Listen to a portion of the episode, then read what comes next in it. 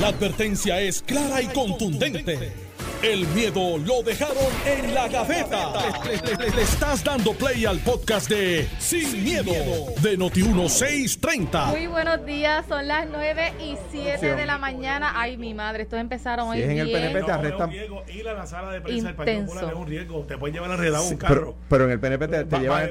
En el, en el PNP te llevan. Pero déjame hablar. En el, PN en el PNP te llevan enredado el FBI. No, eso no es verdad. Eso no es acá, verdad. empezamos el programa. No, Vale, no, adelante, adelante. Charlie Delgado está Acuérdate que. Carmelo, él él insiste en poner sus temas. Mira, Charlie Delgado está bien. Nos para a que poner, nos por su va- salud. a mí no, después no me vengan a decir, después no me vengan a decir que, que, que aquí quien pone los temas es el moderador, después no me vengan a decir eso en el año electoral. Charlie Delgado está muy No, bien. po- de, bueno, pues es que se sepa que aquí tú también pones Eh, temas. Mira, para que, No, está para que bien. estemos claros. Ah, está bien. Charlie estaba molesto. Está ahora bien, pero yo quiero dejar para el récord, yo quiero dejar para el récord que aquí quien pone los récords, el- los temas no siempre es el moderador. Esto es- parece la plaza pública de allá de... No. Vinieron hoy virado. Hoy es es lunes. No, con calma, no, estamos aquí en Sin Miedo. Buenos días. Buenos días. Liliana. Rivera de Liz, senador Carmelo Ríos, que llegó dándole a la sin hueso, y Alejandro García Padilla, gobernador. Buenos Buenos días. ¿Para qué estamos aquí? Buenos días a ambos, buenos días al país que nos escucha en cada.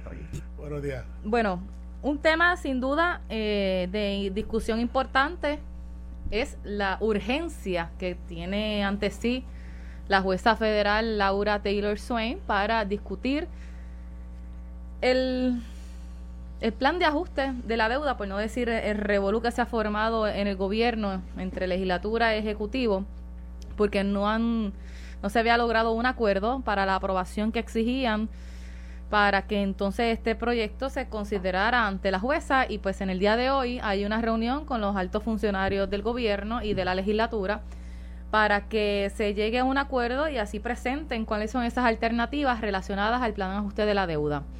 ¿Cuál es la expectativa de ustedes sobre esta reunión? Mira, eh, ayer, como tú sabes, se dio una reunión donde hay mucha gente especulando, pero como, si usted quiere enterarse de lo que realmente pasó, tiene que escuchar sin miedo, porque uno de los que estaba allí está en este programa. Y no soy yo. Exacto. Sí. Eh, porque he visto mucha gente especulando. ¿Qué de que- acordaron? ¿Qué, qué Mira, se pudo lograr en la reunión que, que, la gente entienda? que, que autoconvocamos nosotros mismos para llegar a un acuerdo eh, fue en Dorado. Pero hay gente que dice, no, porque Johnny no estaba, no estaba del MAU. Mm. Eh, nosotros estuvimos en contacto todo el tiempo. José Luis estaba en una actividad en Ponce y eh, dentro de los acuerdos que, que se hizo se firmaron. O sea, las enmiendas las discutimos para atrás y para adelante. Cuando José Luis termina su actividad, nosotros nos trasladamos a otro lugar.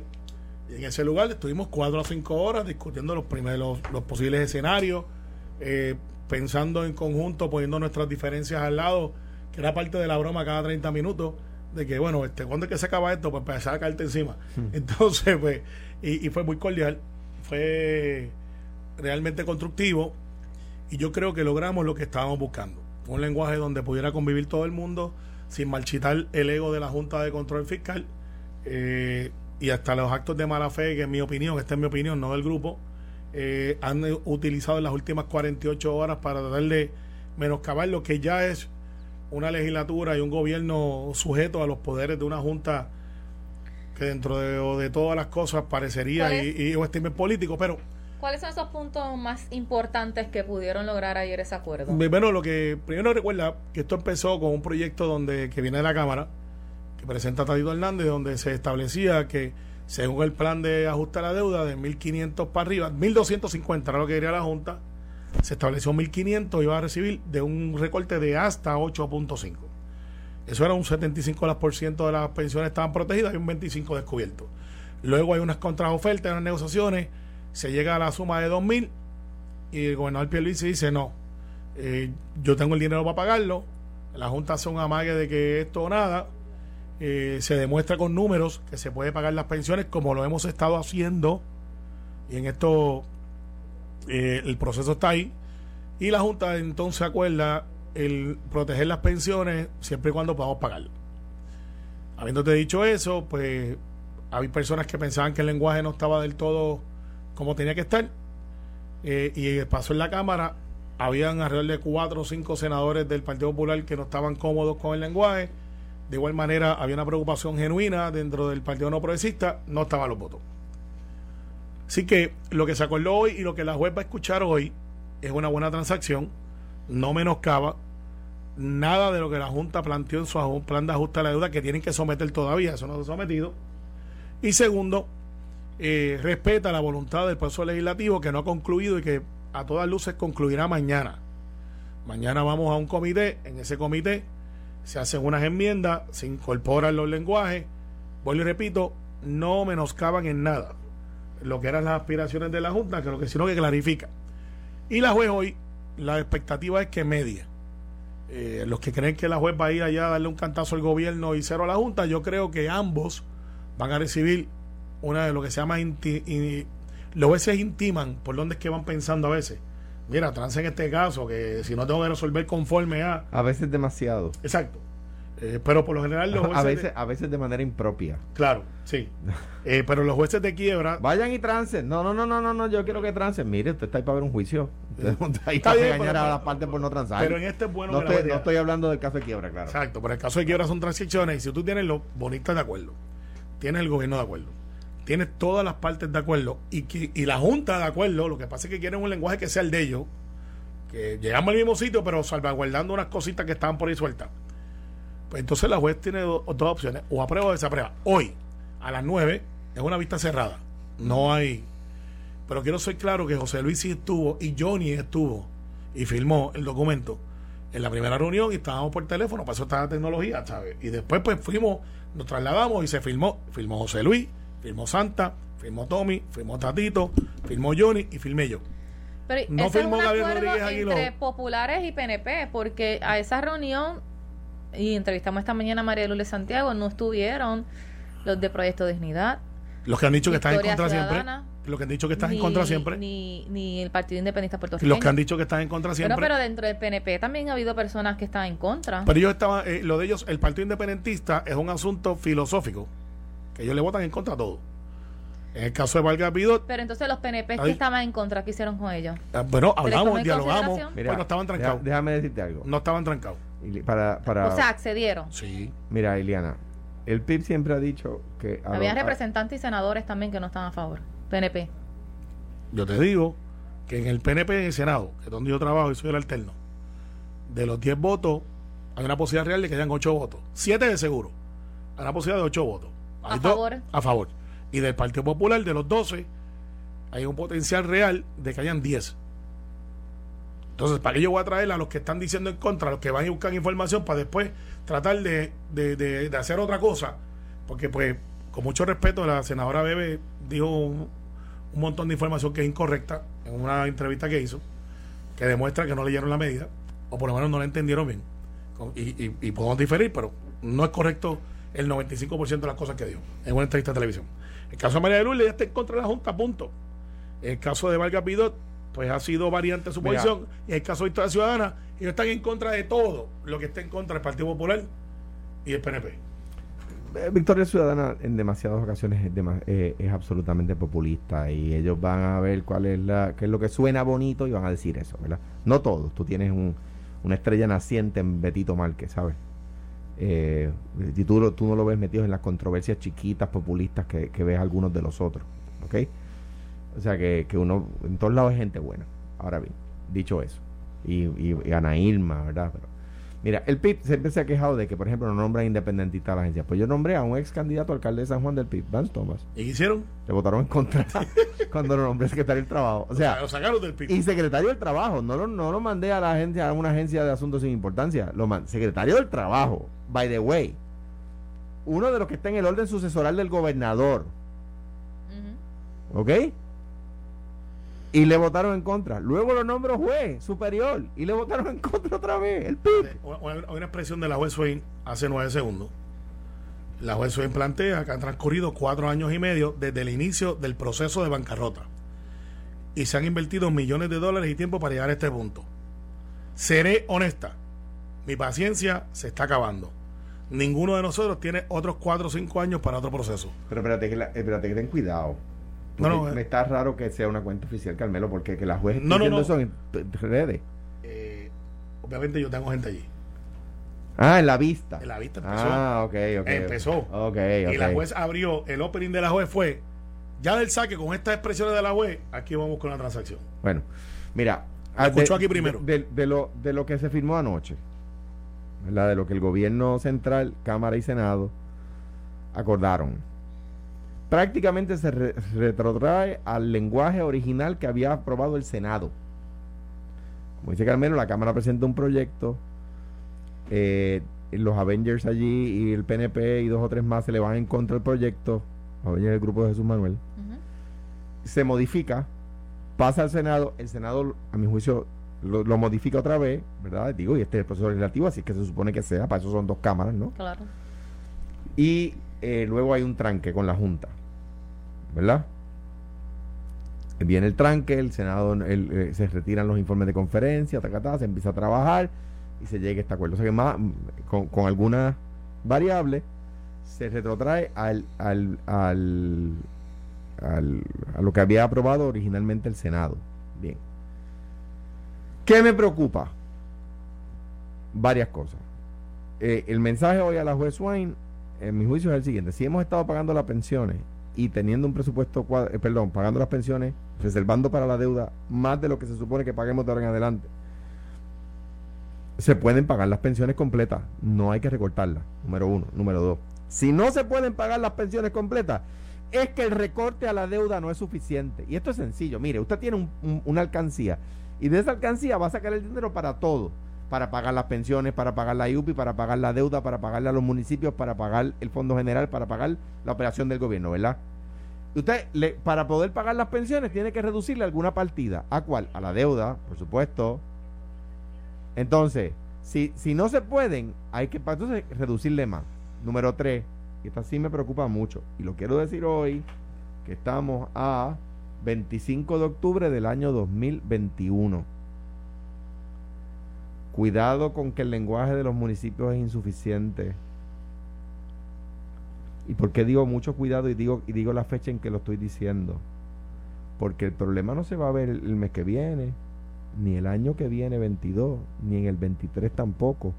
Digo más, el problema no va a explotar en el año 2024, el problema va a explotar en el año 2025. Cuidado, porque no, que no estemos, estas aguas no traigan esos lodos. ¿Por qué? Porque el fondo de equiparación, o sea, los, los municipios grandes se salvaron y tú sabes cómo son las cosas en este país. Cuando los municipios grandes se salvan, el país se olvida de los temas, ¿verdad? O sea, el país es San Juan. El país es San Juan, Carolina, Cagua, Bayamón y Guaynabo, ¿verdad? Ese es Puerto Rico. Y lo que pasa más allá de esa frontera, pues poco importa, ¿verdad? Pero pues tú tienes 30 municipios que les barata el presupuesto como está, está, está redactado. De nuevo, dice mala consejera. Si la juez Swain tiene prisa, pues, pues, pues ella, ella puede inhibirse el caso. Estamos locos por salir de la Junta, estamos locos por volver al mercado de bonos, estamos locos por reducir la deuda. A mí me encanta porque ahora todo el mundo dice, todos estamos de acuerdo con, que hay que reestructurar la deuda. Mire, váyase al... O sea, cuando yo lo dije nadie estaba de acuerdo. Me cayeron chinches. Todo el mundo me... Pichi lo dijo aquí el otro día y se lo agradezco. Dijo, yo le caí encima y ahora me di cuenta que tiene razón. Pues, cuidado, porque el tema de los municipios quedó, ese cabo quedó suelto. Ese cabo quedó suelto. Hoy estamos a 24 de octubre del año 2021. El 24 de octubre del año 2025, este va a ser el tema. Este va a ser el tema. Sí, pero los municipios, los municipios tienen otro, otro hecho.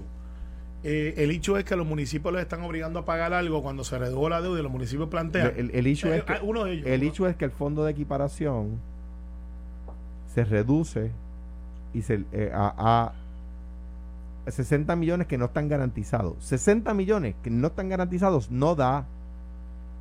No da. no es suficiente. Puedo, puedo estipularlo.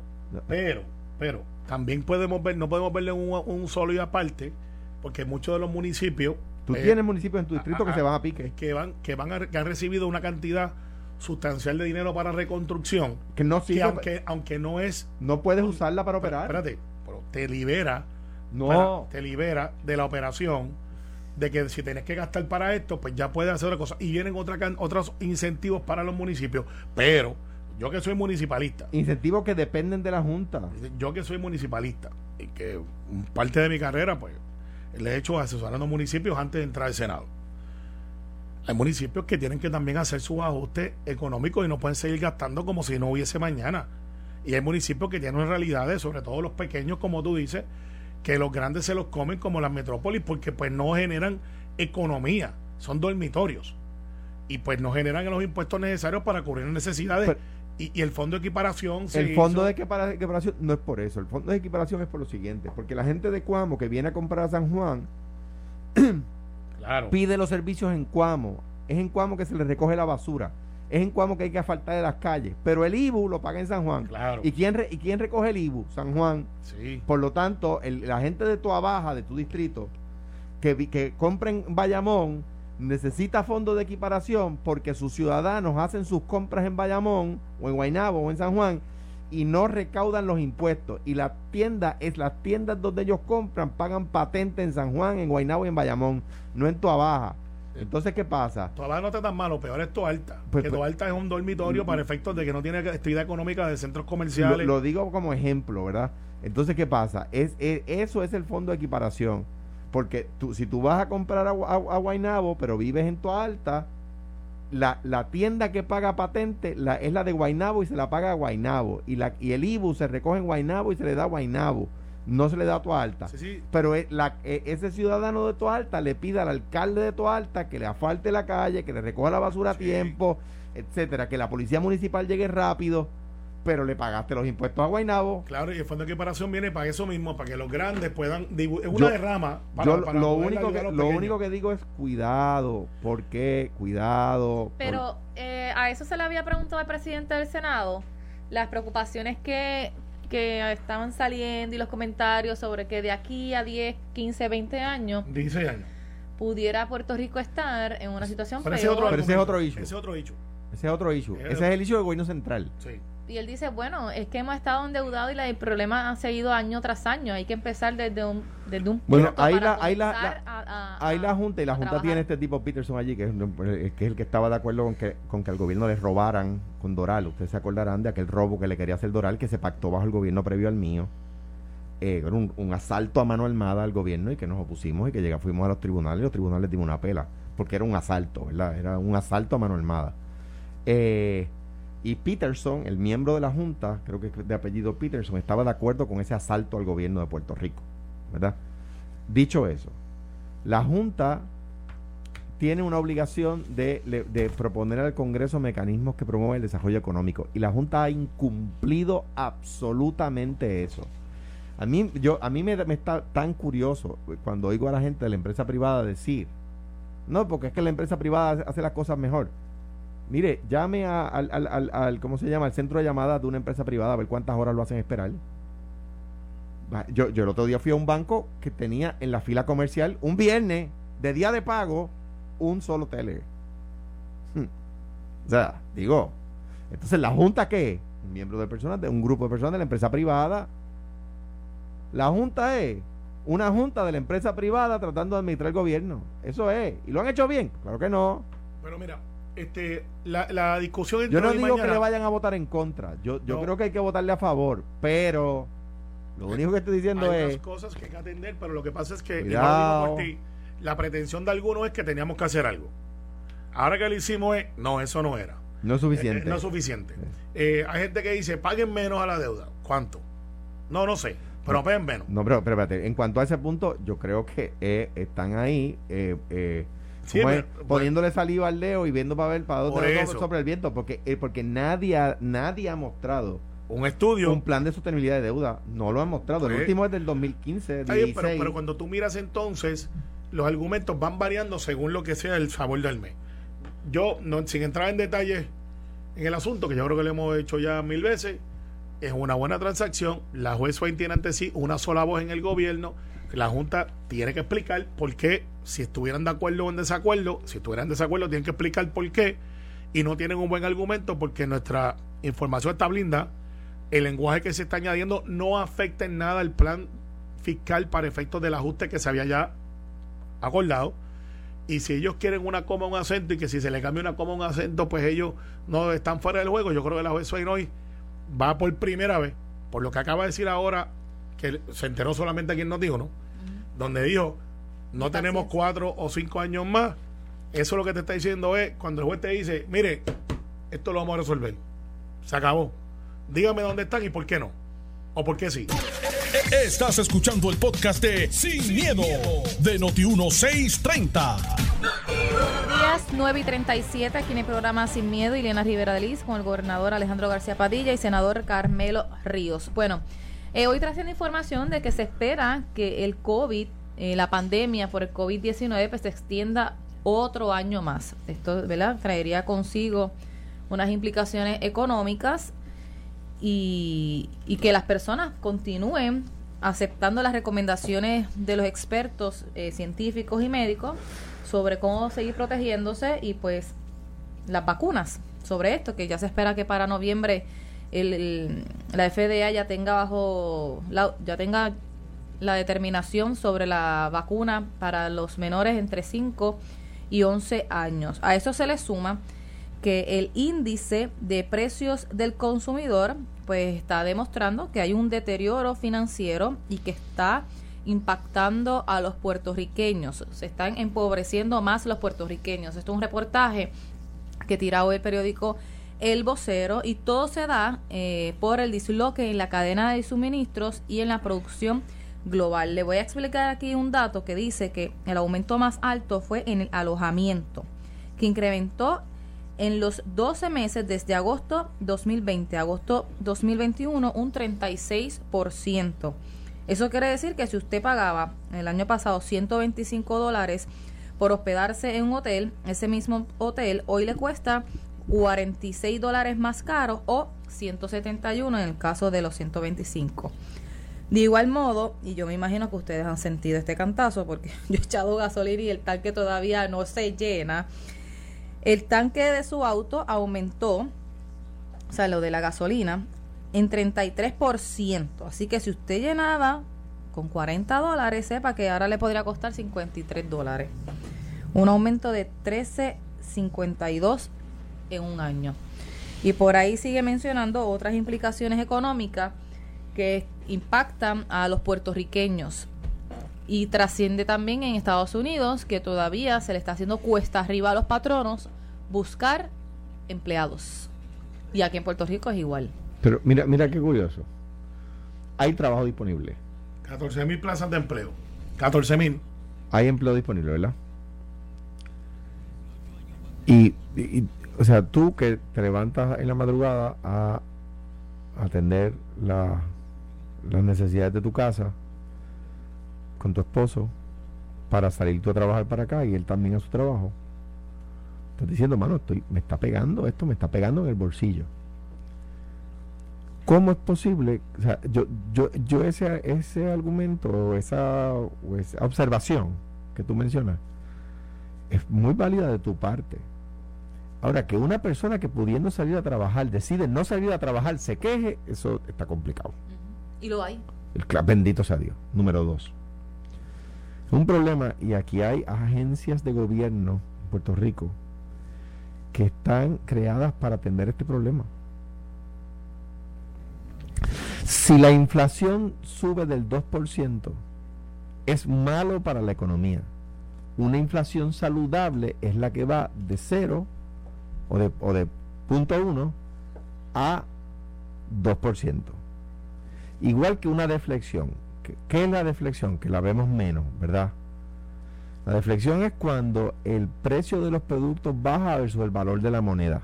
¿verdad? Cuando la moneda adquiere valor en el mercado, sube de valor. ¿verdad?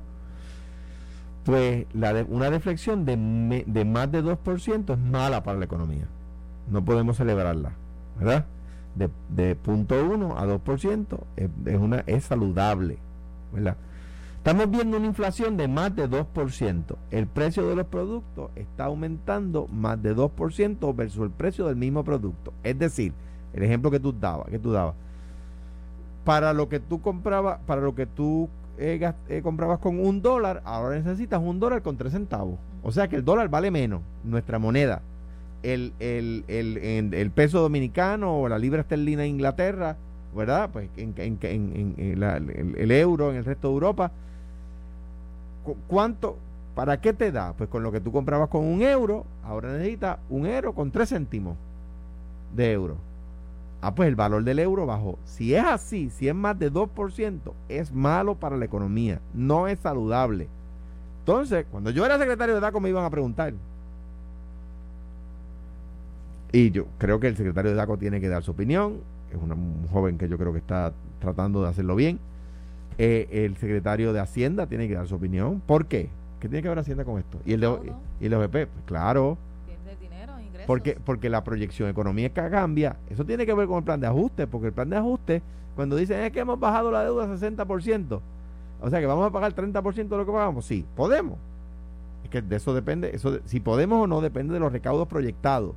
Y los recaudos proyectados dependen de la economía.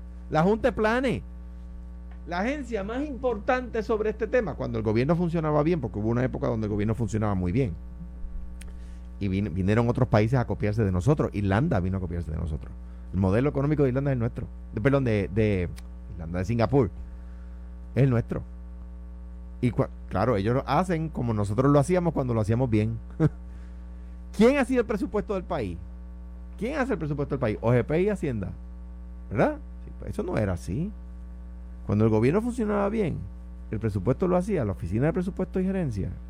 Así se llamaba Oficina de Presupuesto y Gerencia, ahora se llama de Gerencia y Presupuesto. Un gran cambio que hizo el gobernador Rosselló Padre. Cuando se llamaba la Oficina de Presupuesto y Gerencia, con la Junta de Planes. Bueno, ahora lo hacen con la Comisión de Hacienda de Cámara y Senado. Y ellos, ellos perfeccionaban el, presupuesto. Luego se, luego se, discutían, se discutía con el secretario de Hacienda y se hacían los cambios de política pública. No mire, y con el gobernador, no mire esos chavos que pusieron para puentes, no, el, gobernador los quiere para hospitales, ¿ves? Entonces, se, y para escuelas, ¿ves? Y se hacían los ajustes, pero ya se sabía cuál era el número. Y luego se le sometía a Cámara y a Senado. Y Cámara y Senado lo aterrizaban, ¿verdad? Decían, bueno, pues eso que nos ofreció el Ejecutivo va a sufrir unos cambios porque en el distrito número tal el puente que él, dice que es la escuela, el gobierno dice que es la escuela, pero, pero el representante de distrito sabe que allí se necesita más el puente que la escuela porque él vive allí, ¿verdad? Es de ese distrito, etcétera. Puede haber una comunidad que no tenga accesibilidad. Y entonces pues se empieza a aterrizar, ¿verdad? Y hacer más granularmente, a atender el problema más, eh, más eh, eh, tocando la base de cada comunidad, ¿no? Y para eso están los representantes de distrito y los senadores de distrito, ¿ves? Entonces, ¿qué pasa? Ya eso no es así. Ahora el presupuesto lo hace OGP con Hacienda y se lo mandan a la legislatura y la legislatura hace todos los cambios que quiera. Pues, pues, pero ¿qué pasa? ¿Por qué la Junta de Planes era? Porque la Junta de Planes es la que proyecta el crecimiento económico. Y la Junta de Planes debería estar opinando sobre la inflación. Muy poco yo lo he escuchado. Porque, porque claro, porque ya, porque el gobierno empezó a reaccionar al día a día. Hernández Colón me dio un consejo que yo no tomé y debí tomar. Me dijo, si ves la prensa en la mañana, vas a gobernar el día de acuerdo a lo que la prensa en la mañana dice ve la prensa en la tarde. Y yo no cogí ese consejo y, se lo, y, lo, y lo debí coger. Tú sabes que yo no veo televisión, nunca me veo cuando yo hago intervenciones, leo lo menos posible para tener un... Por eso mismo, por eso a mí me lo dijo, y tengo que decirlo, Norma Bulgo me decía, si tú... Que presidió la Junta de Planes. Que decía, si tú te pones a ver lo que están hablando de ti o lo que dicen, y por eso mucha gente me dice, mira, escuchaste esto, y yo, no, porque de lo contrario estarías en reacción todo el tiempo. A mí, a mí me encanta cuando la, o sea, yo hay uno, hay ciertas personas de los medios que yo no escucho, número uno, algunos son muy inteligentes, pero, pero lo que pasa es que hay una persona que en los medios, tú y tú lo oyes, sales cogiendo para el aeropuerto, porque para ellos todo está chavado, los únicos que lo saben bien son ellos. Ellos lo arreglarían, pero ellos jamás se nunca se postularían. Nunca estarían ahí. ¿Verdad? Sí, digo, y yo lo digo, lo digo, lo digo ahora, como lo he dicho muchas veces. Yo, yo llevo, ya llevamos aquí un par de años. Yo aquí, sí, par de y les voy a decir una cosa, sentarse a hablar aquí versus gobernar, un mamey. O sea, sentarse aquí a hablar con ustedes versus estar allí tomando las decisiones. Ah, no, esto es un mamey, esto es un quitado. Dímelo a mí que tengo Entonces, hay, hay ciertos analistas que yo no oigo, porque número uno, número uno, hay unos que mienten, hay unos que litigan sus casos en, la, en el micrófono para ponerle presión a los jueces, hay otros que tienen la solución a todos los problemas y ellos lo harían bien, pero jamás se postularían. Hay unas cosas que son más de sentido común, pero hay otras que por disposiciones legales y que es más complicado ejecutarlas. y por regulaciones del mismo gobierno, pues es bien difícil que se puedan más- este, es- ejecutar de la es más en que sí es más complicado ejecutar. Mira, te voy a dar un ejemplo que tiene que ver con el tema anterior, la eliminación de municipios. Hay gente que está con esa cantaleta. Ah, pues mira, si las cosas siguen como van y se consolida el municipio, vamos a tener muchos río piedras por ahí. Vamos a tener muchos río piedras. Eso fue un municipio consolidado Y, y sabes que tienes razón. y quedó mal. Creo, creo, Fue una mala idea. creo que vamos a terminar en la re- By the way, Luis Muñoz Marín lo advirtió. regionalización o los famosos counties. Va a pasar Pe- lo mismo. pero Eso es piedra. pero los municipios van a seguir existiendo y hacen falta. Eso- Sí, para el huracán yo creo que fue una muestra de que los municipios, todos y cada uno de ellos hacen falta. Mira, el Bueno, otro podría establecerse unos consorcios Pues para los que se ya. puedan compartir servicios que quizás en un municipio no pueden, pues entonces el Los otro tienen ya. y lo El, el otro día, el otro día, un analista de prensa, de escrita, columnista, llama, su esposa llama a este alcalde porque hubo un accidente en el pueblo del alcalde para que ayuden. Y el alcalde se comunica y dice, mira, ya emergencias médicas municipal y manejo de emergencias, perdón, manejo de emergencia municipal está en el sitio y está resolviendo, la gente está bien, no pasó nada, gracias a Dios, no, no hubo mayores. Ah, pues está bien, ah, fenomenal. Y el alcalde le dice a la, a la joven, que conoce, una persona buena, le dice, by the way, dile a tu esposo que quien llamó fue emergencia, a- al, al manejo de emergencia municipal, ¿sabes? Tu esposo propone la, la eliminación de municipios. Sí, y eso, yo que soy municipalista, voy repito, creo que la regionalización tiene que darse, tiene que haber los counties, pero los municipios, por su idiosincrasia cultural, de pertenencia y otras cosas que vienen Yo creo que, a yo creo que lo- yo creo que la idea que haya de los ocho counties es un error. No, no, lo que pasa es que los ocho counties estaban amarrados con desaparecer municipios. Yo lo veo diferente. Yo- Lo veo como un movimiento de un esfuerzo común de regiones, como existen en todas partes del mundo, con un interés común, porque los intereses comunes del área metropolitana no son los mismos intereses comunes de la montaña. Entonces la montaña tiene que producir lo que produce. Eh, eso parecería una cacofonía, pero o sea, la montaña puede ser agricultura, puede ser desarrollo, puede ser otras cosas que... Muñoz Marín decía que el campo no solo sea cultivo, sino también culto. Claro.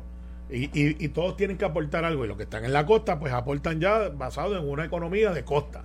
Eh, no puede ser el mismo modelo económico de la montaña. Y, y todos se complementan y hacen una gran, un gran todo donde se acumula riqueza, desarrollo y dependencia uno del otro, que ahora no lo tenemos, ahora dependemos de un solo área de menos de 10 millas cuadradas. Se llaman los muelles.